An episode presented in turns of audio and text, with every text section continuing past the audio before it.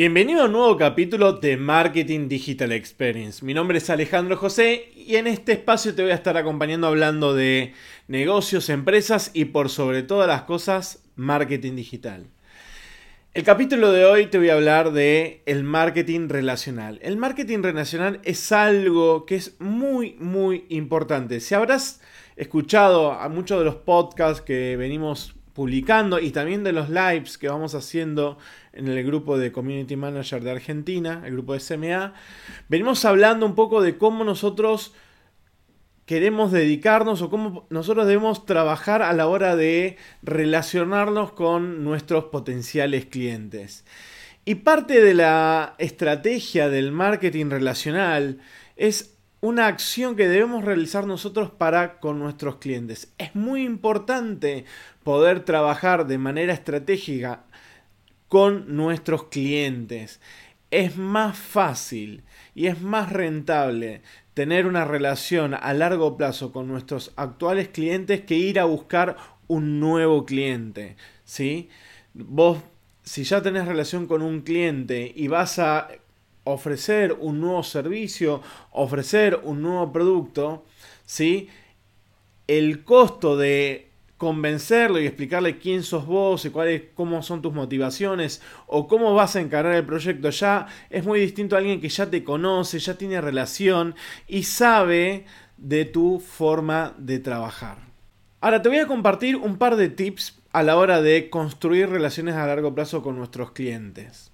Uno de los conceptos y el primero y más importante es mantener una comunicación fluida con tus clientes. Si el cliente no te escribe y vos, no le, vos decís, estás en la postura de esta, uh, menos mal que no me escribió, uy, uy, uy, y pasó una semana, y pasó 10 días, y pasó 15 días, está mal. Vos no solamente tenés que hablar con tu cliente de ventas o negocios o lo que sea. Vos tenés que hablar del cliente, con el cliente de un montón de cosas. Y ahí está parte de esto que nosotros hablamos del valor agregado. O sea, vos tenés que mostrarle ¿sí? ese afecto que tenés, ese compromiso que vos tenés para con el cliente, para con sus productos o para su proyecto, ¿sí? Él tiene que sentir esa comunicación y no es que vos o sea, esperes a que él te llame. Porque vos no te olvides que él está a pleno con su negocio. Muchas veces está muy enroscado en su negocio. Entonces, parte del, del truco, entre comillas, parte de la estrategia es que vos tenés que tener una comunicación fluida con tu cliente. Tenés que escribirle. ¿sí? Muchas veces nos, me ha pasado a mí con algún cliente donde nosotros, el project, eh, alguno de parte de mi equipo y yo empezamos a escribirles todos. Como para que la persona se sienta contenida muchas veces. O sea, vos tenés que hacerle realmente notar de que vos estás para él. De que vos generás, o sea, estás constantemente pensando en su proyecto y en su servicio. ¿sí? Este, así que ahí es parte de este valor agregado. O sea, ahí va a empezar a haber un valor agregado que no es menor. Como segundo paso, el manejo de expectativas. Me habrás escuchado más de una vez hablar del manejo de expectativas. Y el manejo de expectativas es tener claro lo que realmente el cliente necesita porque pasa y lo veo y lo leo y muchas veces me comparten, no, vale, perdí el cliente y yo le dije que tenía que hacer esto, esto y esto y él quería otra cosa. ¿Y por qué necesito otra cosa? No, porque a mí me queda cómodo hacer esto. El manejo de expectativas se basa en entender lo que realmente el cliente necesita, no solamente lo que el cliente necesita, sino lo que el negocio necesita. El negocio cuando muchas veces el cliente piensa algo y el negocio necesita otra cosa y vos realizás ¿sí? ciertas acciones donde empiezan a verse resultados. Vos no te olvides que el cliente no te deja ¿sí? porque se lleve mal con vos, te deja porque no obtiene resultados. ¿Sí? Entonces, esa es un poco la clave, entender cuál es el manejo de expectativas, entender lo que el cliente quiere, entender cómo él consume información y cómo él entiende, porque no todos están ¿sí? en la onda ¿sí? de engagement, CPC, eh, CPA, no están metidos muchos ahí y hay que simplificarle ¿sí? la, la comunicación. Entonces, debemos entender, ¿sí? Y tener bien claros cuáles son las necesidades ¿sí? y los deseos del cliente, como para poder nosotros explicarle, decir, mirá, porque el tipo te dice, yo quiero ver esto. Entonces vos no le puedes mostrar otra cosa.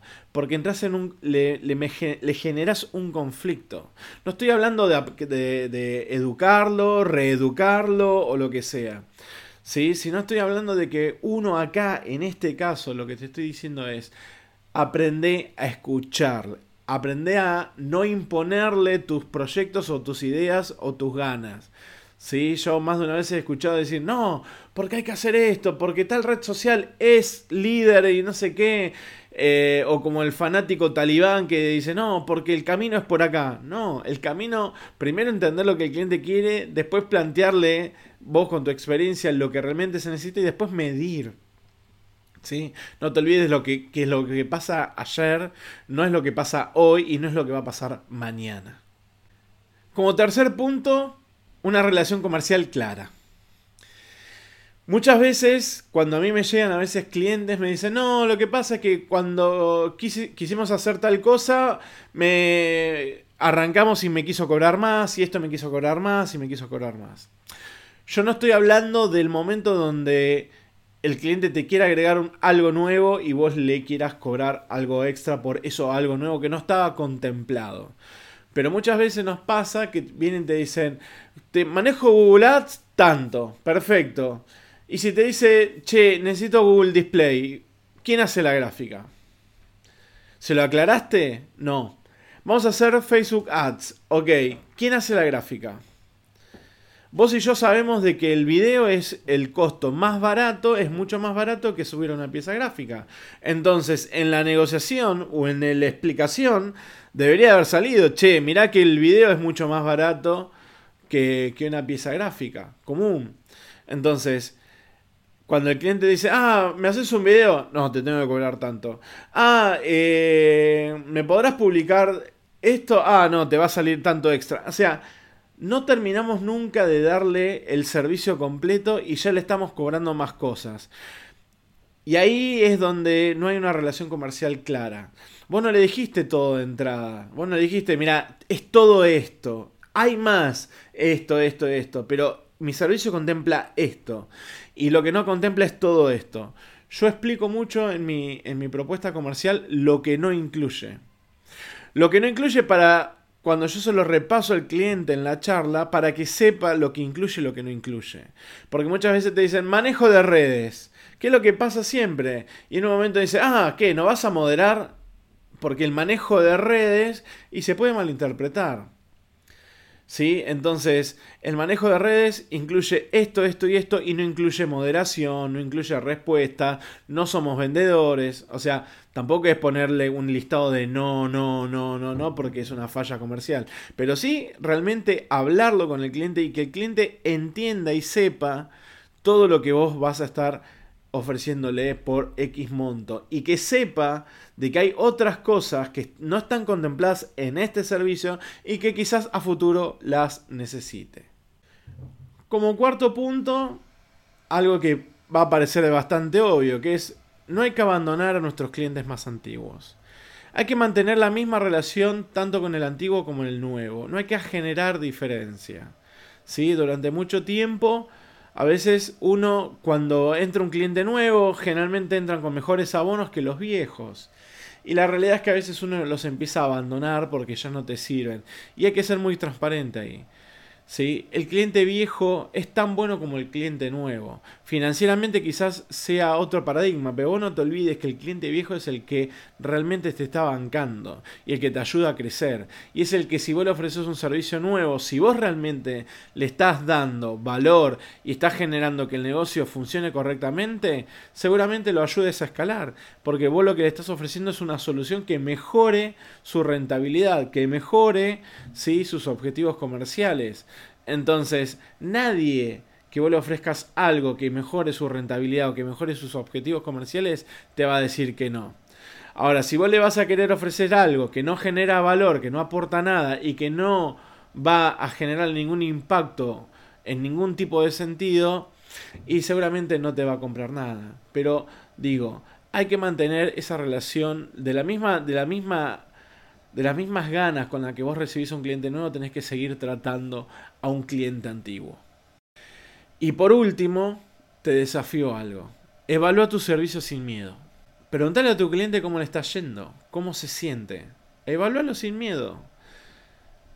Porque si vos tenés miedo de preguntarle cómo le está yendo, cómo lo ve, es porque vos no estás realmente contento o vos internamente sabes que algo no está, no está funcionando. Yo tengo la tranquilidad de preguntarle a mis clientes todo bien y recibir el mail, sí, está todo perfecto, con tal persona está, genial, con tal persona tal otra, llamarlos, mandarles un mensaje, mandarles un audio, cómo viene todo, cómo está todo. Me llaman, compartimos cosas que vemos del mercado. Entonces, yo tengo la tranquilidad operativa de que el servicio que se le está entregando es bueno. ¿Sí? Pero más de una vez me pasó de estar mal o sentirme incómodo, porque yo sentía que no le estaba dando lo que yo lo que el cliente realmente necesitaba. ¿Sí? En la evolución que uno tiene, muchas veces te, das cuenta, y, y, me habrás escuchado en alguno de los lives que hice, de que a veces uno aprende a realmente ofrecer el servicio que necesita el cliente. Y cuando vos le ofreces algo y sabes que necesita más, ahí es donde empezás a sentir una especie de, en mi caso, hasta una especie de culpa. Pero la realidad es esta. Sentate realmente a pensar con qué cliente vos vas y le decís, che, ¿te gusta lo que estás recibiendo? ¿Es lo que necesitabas? ¿Esperabas esto? Si vos lográs tener eso, te puedo asegurar que, que tu operación va fluida. ¿Sí? No te digo que de la noche a la mañana salgas, porque hay muchas cosas para aprender. Todos nos equivocamos, todos aprendimos nuestros errores. Y seguramente seguiremos aprendiendo, aprendiendo nuestros errores. Pero ponete como objetivo en este marketing relacional, en este construir una relación a largo plazo. De sentarte con la tranquilidad de tu cliente y preguntarle cómo va con el servicio. Vas a tener el chicanero, el que, el que dice, uh, si yo le digo que está todo bien, el tipo me va a querer aumentar el abono y toda esa historia.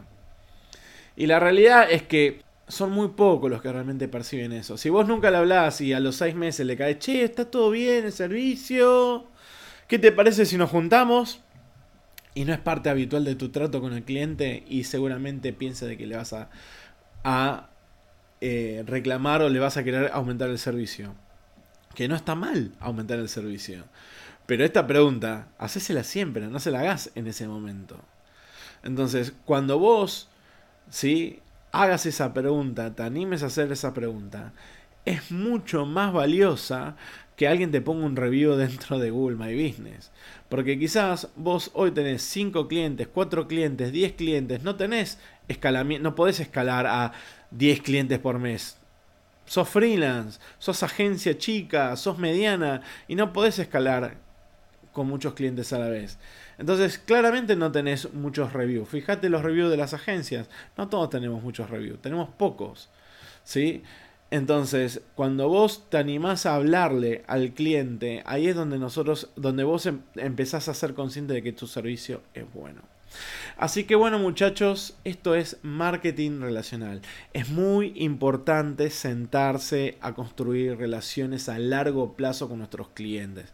Es muy importante saber lo que pasa.